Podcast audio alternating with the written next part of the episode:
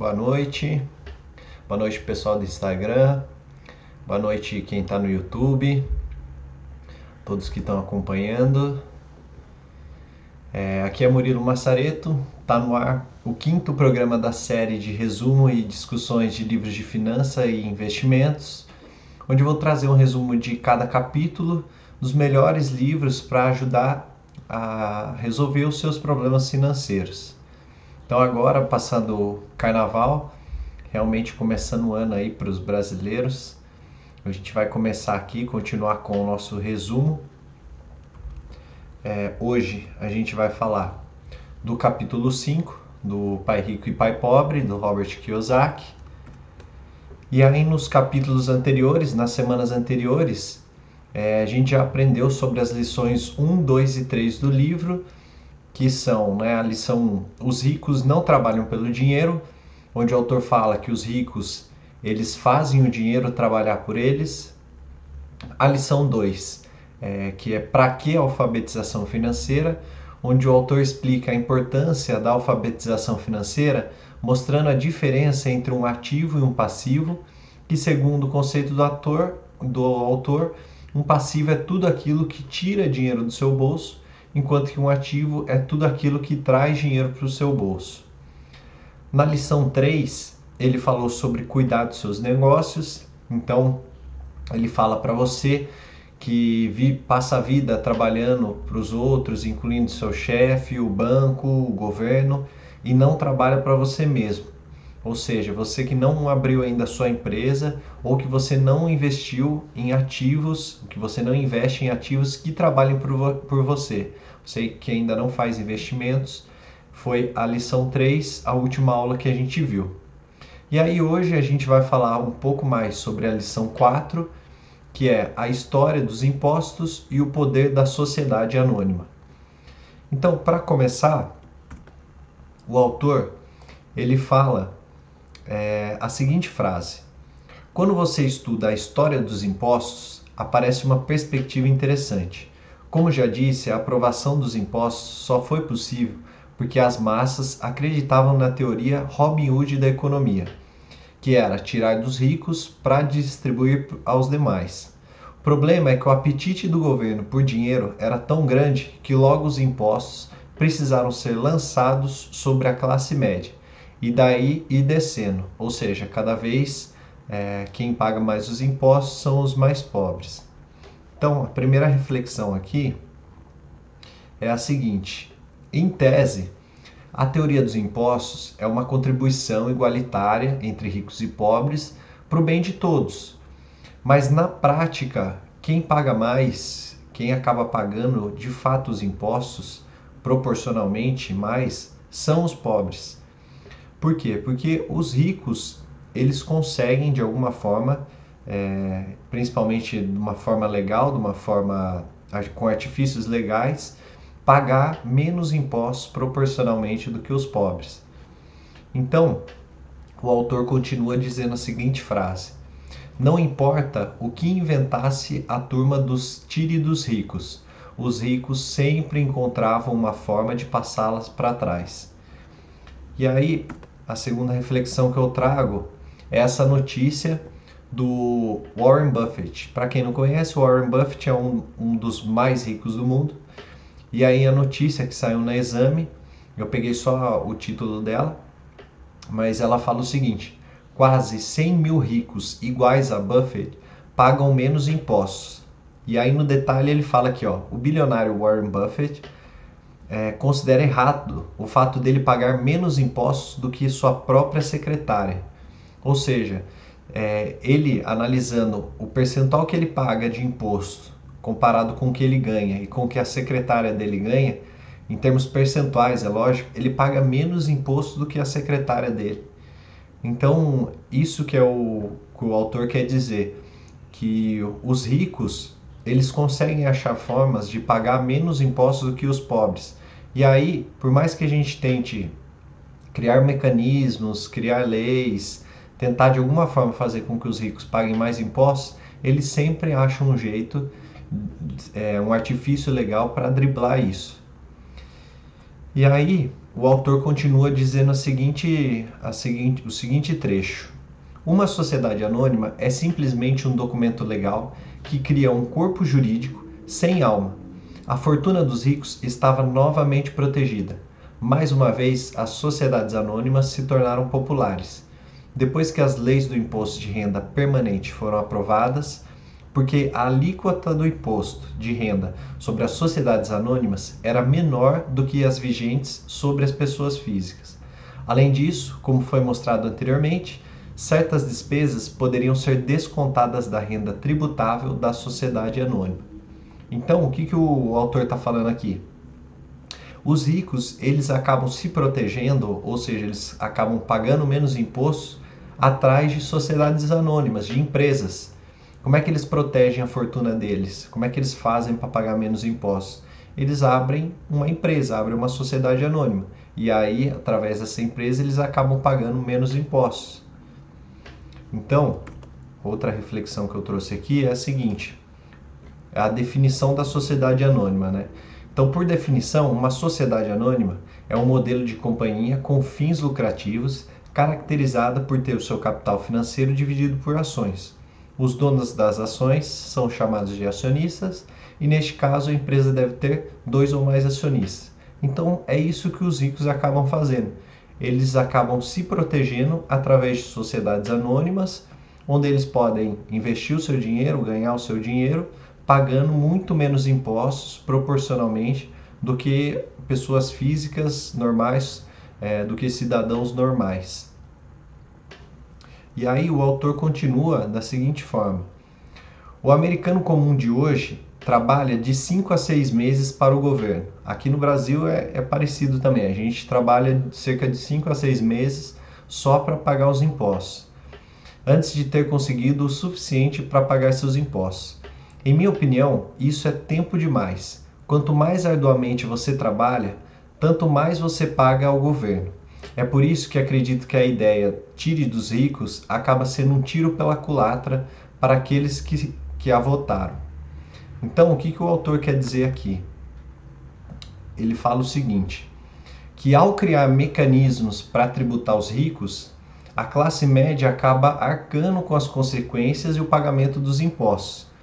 Porque, por mais que sejam criados esses mecanismos para taxar os ricos, eles sempre vão achar um jeito de pagar menos impostos, seja através de uma empresa, seja através de uma lei, alguma coisa que faça com que eles paguem menos impostos. É isso que o autor está falando. Não adianta querer ficar é, tributando os ricos, é, criando leis, criando alguma forma de, de tentar taxar os ricos, porque eles sempre acham um mecanismo de é, um mecanismo legal de pagar menos impostos e a gente, como pessoa física, acaba arcando com isso. Às vezes a lei que a gente criou acaba saindo um, como um tiro no pé.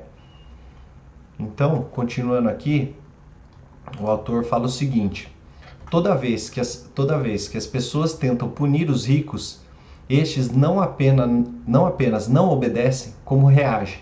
Eles têm o dinheiro, o poder e a intenção de mudar as coisas. Não ficam sentados e pagam voluntariamente mais impostos.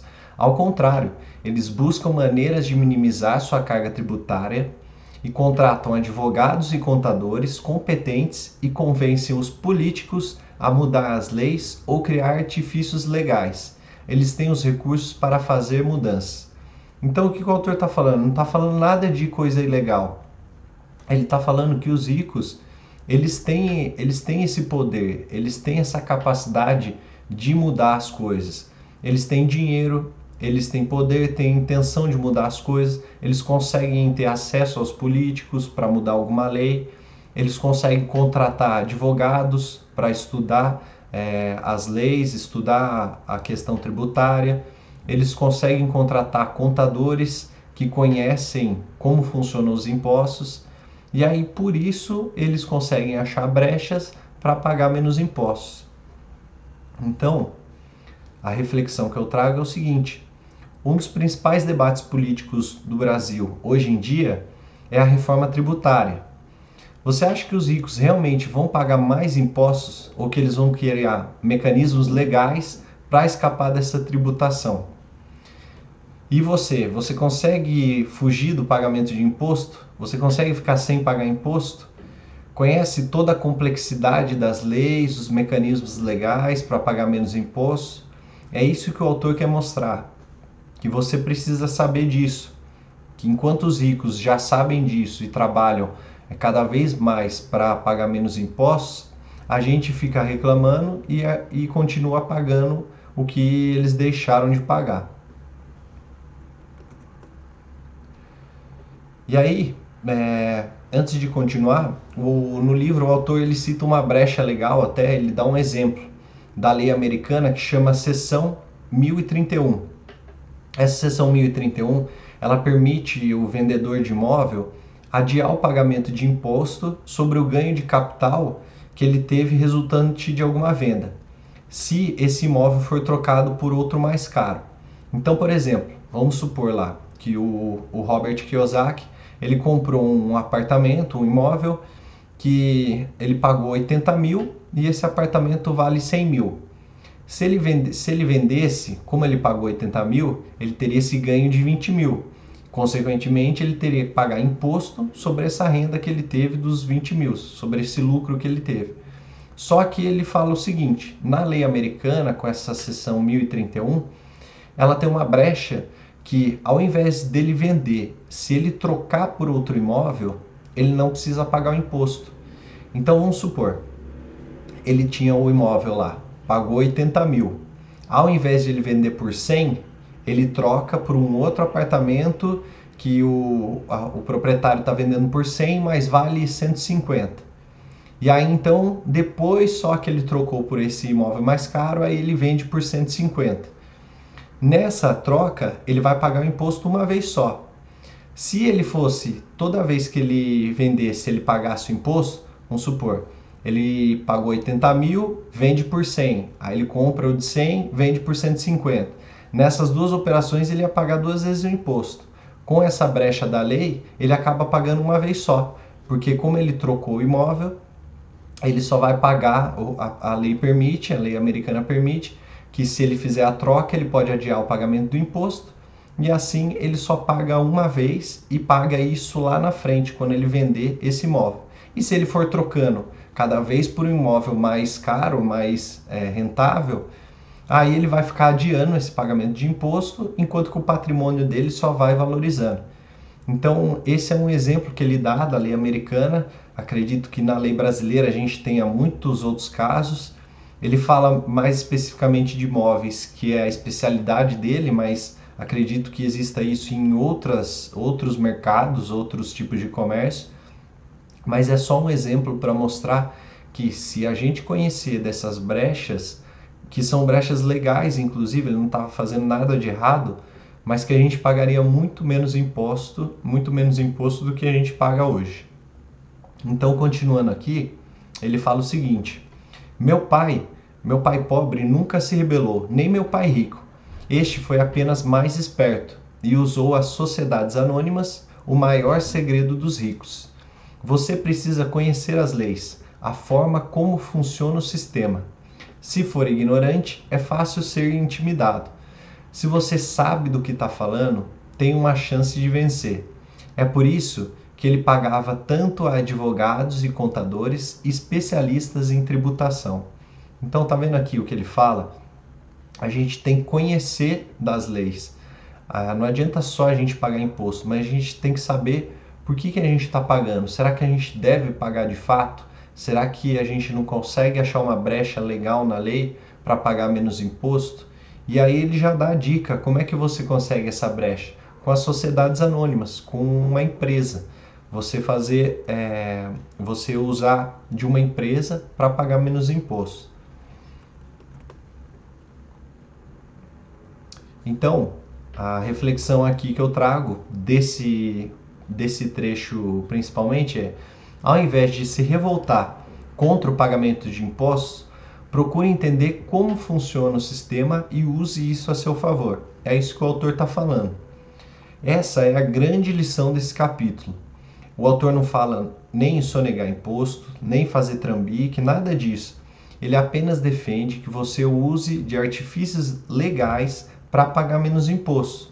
E esse artifício nada mais é do que abrir uma sociedade anônima, abrir uma empresa, onde você vai alocar os seus ativos e vai pagar menos imposto. Aí, continuando, ele fala o seguinte: muitos empregadores temem aconselhar seus empregados a cuidar de seus próprios negócios. Estou certo de que isso pode valer para certas pessoas, mas em meu caso, a atenção dada aos meus negócios, ao aumento de ativos, tornou-me um empregado melhor. Agora eu tinha um objetivo. Chegava cedo e trabalhava diligentemente, juntando todo o dinheiro possível para começar a adquirir imóveis. Aqui em específico, né? O que aconteceu? Ele trabalhava na Xerox e aí toda ele trabalhava como vendedor e toda a comissão que ele ganhava pela por bater as metas de venda ele começou a investir, numa, ele abriu uma empresa, uma empresa imobiliária, como se fosse um, uma imobiliária mesmo de compra e venda de imóveis. E aí todo o dinheiro que ele ganhava, batendo essas metas, ganhando essas comissões de venda, ele investia na empresa para comprar imóveis, comprar e vender imóveis. Então, continuando aqui, ele fala o seguinte: em menos de três anos eu estava faturando mais em minha pequena empresa uma companhia imobiliária do que na Xerox. E o dinheiro que ganhava na minha coluna de ativos, minha companhia imobiliária, era dinheiro que trabalhava para mim. Não era eu batendo em porta para vender copiadoras. O conselho do meu pai rico fazia mais sentido. Logo, o fluxo de caixa de minhas propriedades permitiu que minha empresa comprasse meu primeiro Porsche. Meus colegas vendedores da Xerox pensavam que eu estava gastando minhas comissões. Não estava. Estava gastando minhas comissões em ativos. Então, o que o autor fez nada mais foi do que se lembrar das três primeiras lições que a gente viu. A primeira, os ricos não trabalham pelo dinheiro, eles fazem com que o dinheiro trabalhe para eles. Então, o que ele fez? Pegou a, a comissão e começou a investir em ativos, em imóveis que rendessem dinheiro para ele. A lição número dois, sobre a importância da alfabetização financeira. Ele sabia diferenciar o que era um ativo de um passivo, então ele pegava é, o dinheiro e investia em ativos, investia em imóveis para a empresa dele. E terceiro, cuide do seu negócio. Ele não deixou de trabalhar, ele aproveitou o trabalho dele, o dinheiro que ele ganhava, as comissões e foi investindo no negócio próprio dele. Ele não precisou sair do emprego, ao contrário, ele até fala que ele se tornou um empregado melhor, com um objetivo, porque tudo aquele, todo aquele rendimento que ele tinha, todas as metas que ele ia batendo, aquele adicional que ele ia ganhando, era mais um imóvel, mais um investimento que ele tinha no próprio negócio dele. Então, juntando essas três leis, desculpa, juntando essas três lições, junto com a, com a quarta de hoje, que é a, a sociedade anônima, para ele, ele pagar menos imposto, ele foi é, gerando rendimento para ele mesmo, fazendo com que o dinheiro trabalhasse para ele mesmo. E aí, em três anos, ele acabou comprando o primeiro Porsche dele. Com os rendimentos que o trabalho dele trouxe, que o, que o trabalho dele não, que os ativos dele trouxeram, ele comprou o primeiro Porsche.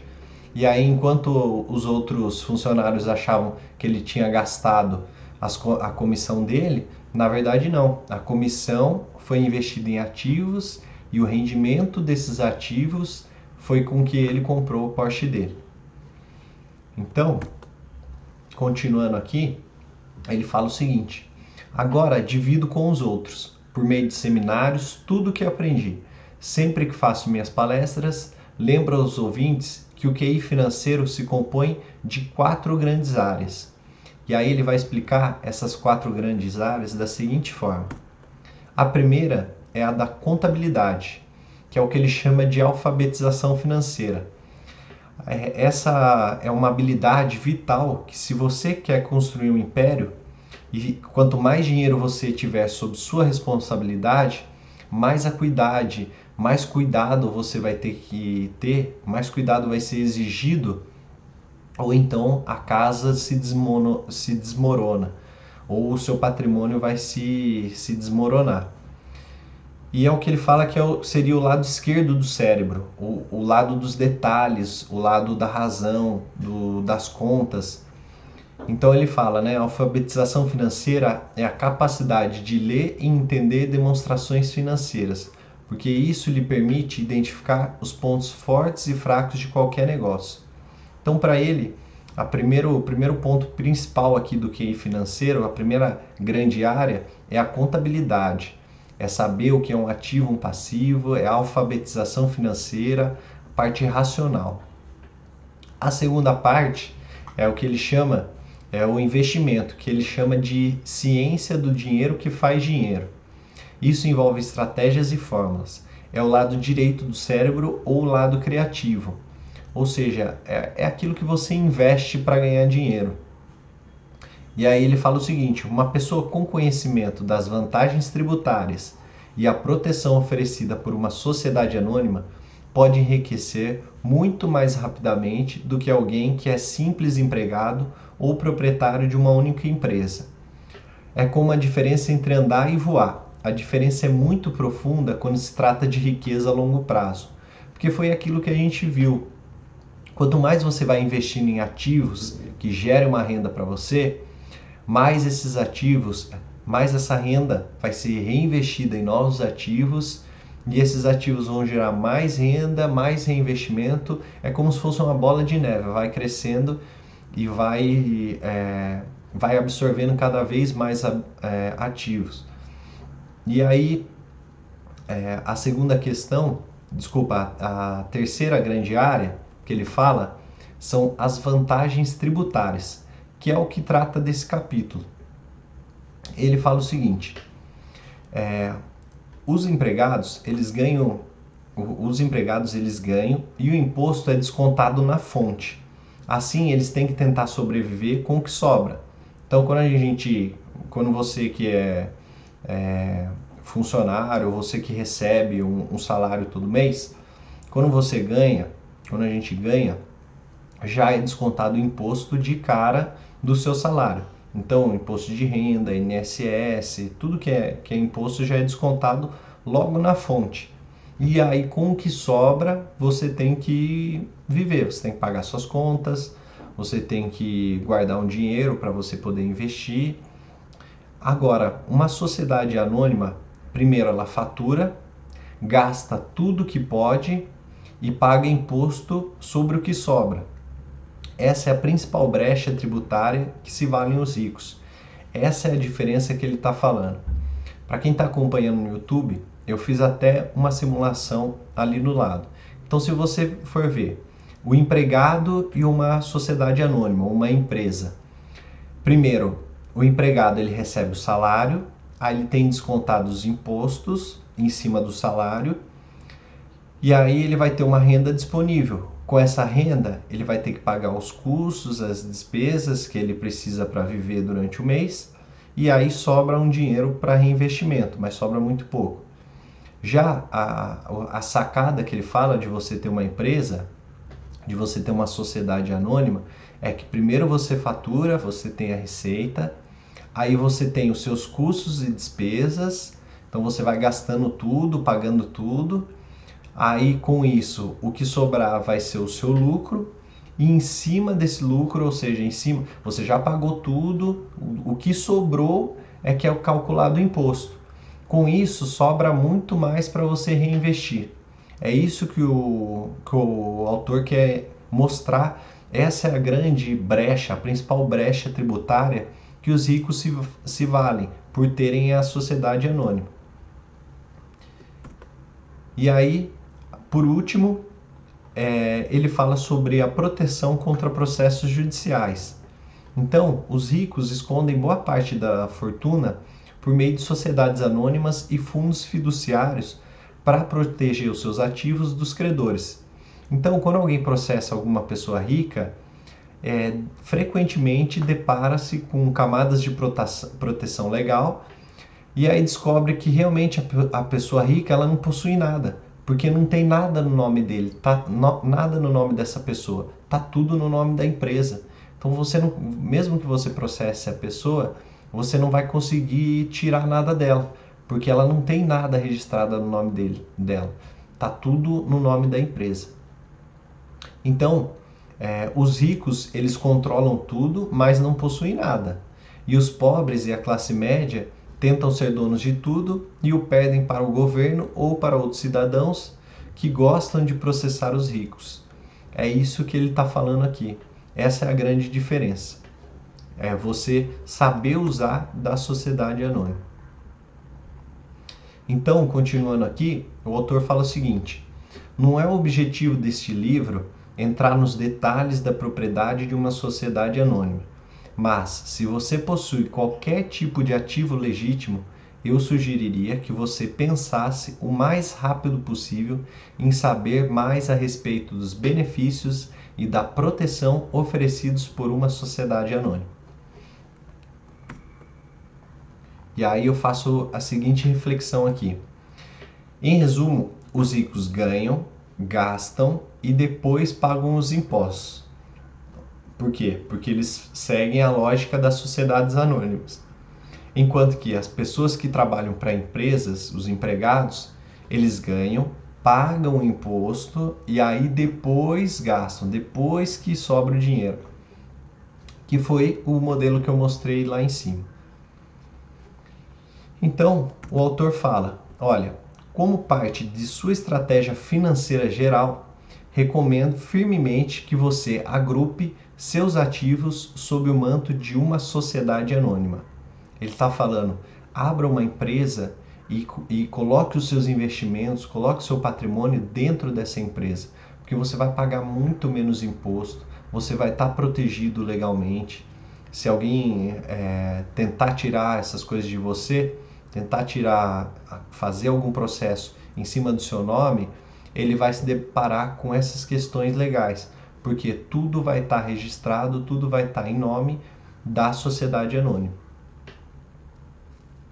E aí, por fim, eu deixo a dica aqui, se você quer saber mais sobre como abrir uma empresa, como começar, você pode começar sendo um empreendedor MEI. Então eu deixei aqui a, a capa né, do site portalempreendedor.gov.br, onde você consegue abrir a sua MEI lá. É só você fazer um cadastro, você tem que escolher a, a especificar a função da sua empresa, tal certinho, mas é muito fácil. É, o, pagamento de impostos é muito simples, se eu não me engano são 50 reais por mês e você vai ter todas as vantagens de ter uma, uma empresa, de você, igual ele falou lá, você faturar primeiro, depois você pagar e aí com o que sobra você paga imposto. Essa é a grande vantagem, você pagar muito menos imposto, deixar o imposto para o final de uma forma legal, apenas trabalhando com uma empresa. Bom, Chegamos ao final aqui do quinto capítulo. Eu espero que você tenha refletido bastante sobre a lição 4, que é a história dos impostos e o poder da sociedade anônima. E aí agora eu vou abrir para perguntas. Vou dar uma olhada aqui no Instagram. Tem o, o Sou Eu de Verdade, a Claude, Claude de Amares é, a Melo Carline. Deixa eu ver aqui no, no YouTube se tem alguém. É, hoje não tem ninguém.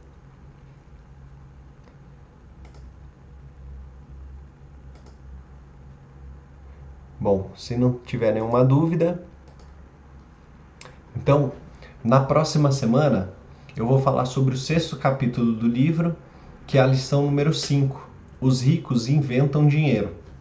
A ideia é mostrar como colocar sua criatividade a serviço da solução de problemas financeiros, porque o ativo mais poderoso que todos nós possuímos é a nossa mente. Então, eu te vejo no próximo vídeo, na próxima segunda-feira, dia 9, às 9 horas da noite. Até o próximo vídeo. Tchau, tchau.